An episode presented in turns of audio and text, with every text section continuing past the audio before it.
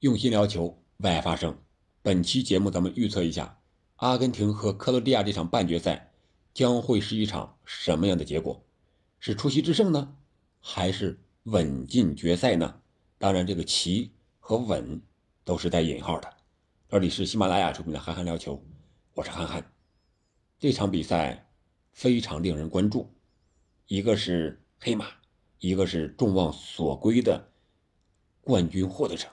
但是能不能实现呢？我们来分析一下。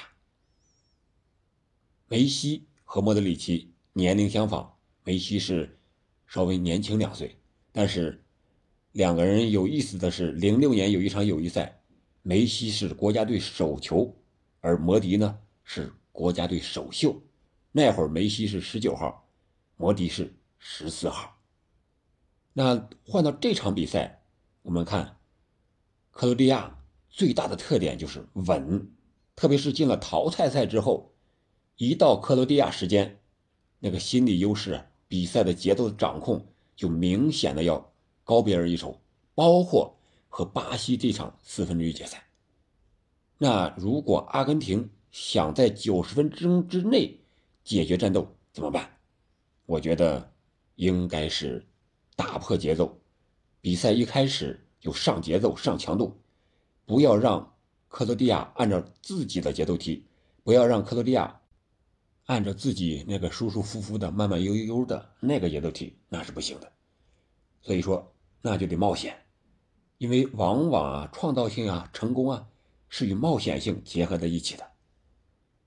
那阿根廷敢不敢冒险？上来就抢，抢个二十分钟、三十分钟，这个还是有的吧。然后。收获进球，打破克罗地亚的节奏，让克罗地亚着急，这可能是出奇制胜的一个方面。但是阿根廷敢不敢呢？这个需要阿根廷人斯卡罗尼啊，还有梅西啊，他们自己做这个决定。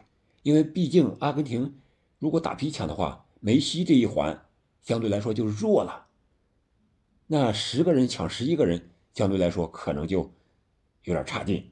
所以说，这个东西。需要阿根廷自己做决定，同时在节奏把控这一块如果喜欢跑步的人可能都感觉到，都有这种感觉，就是我们热身开了之后再跑，会非常的舒服。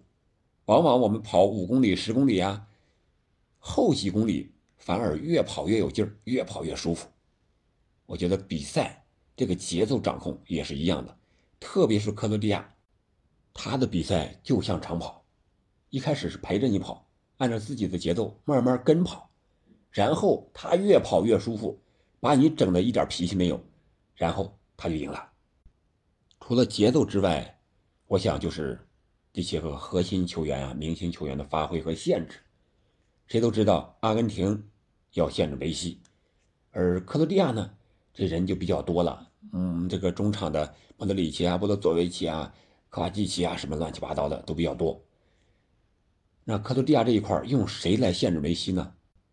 一八年世界杯的时候啊，他们是在小组赛相遇了。当时克罗地亚三比零战胜了阿根廷，是用布罗佐维奇主要盯防梅西，然后在梅西持球那一瞬间，迅速的有三个人过来合围，形成一个三角形，把梅西防在中间里边，不让他很舒服的出球，或者是传出威胁球或者射门。形成了一个限制梅西的笼子。如果这场比赛克罗地亚也能形成这个三角，把梅西限制住的话，那克罗地亚，我想他就成功了一半了。另外一个就是阿根廷队有这个伤停的队员阿库尼亚呀、蒙铁尔啊，这都是介于主力和半主力之间的球员，可能对阿根廷会有较大的影响。另外就是阿根廷和荷兰最后丢两个球。为什么二比零领先了还丢球？就是因为人家高中锋战术，不讲理的，就是直接往里冲掉，往里砸，结果收到了奇效。那阿根廷我们都知道，他后防线上身高是一个短板，这个是无法弥补的。克罗地亚会不会效仿呢？克罗地亚他的特点就是稳，他是按照自己的节奏，不会那种轻易的，就是说我落后了我就打这个防守反击。打这个长传冲吊，打这个高中锋战术，他不是那种球队，他落后他也是按照自己的节奏来，所以说我觉得这一点反而让阿根廷会有机会。当然了，我在前期节目说过，从这个规律玄学上讲，克罗地亚曾经四比一战胜过加拿大，他是进球多者被淘汰的那一个，会不会是这样呢？我们拭目以待吧。我觉得这场比赛，如果说结果的话，真是太难说了。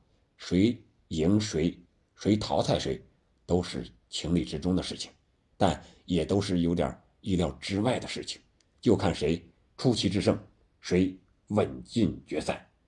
选择是奇还是选择稳，就看比赛之中的表现吧。好了，这就是我对这场比赛的一个预测。如果说是结果的话，我当然是希望阿根廷进决赛，和所有的球迷都一样。好了，还有一点就是半决赛将播放中文歌曲《孤勇者》，我们到时候如果有画面的话，可以听一听。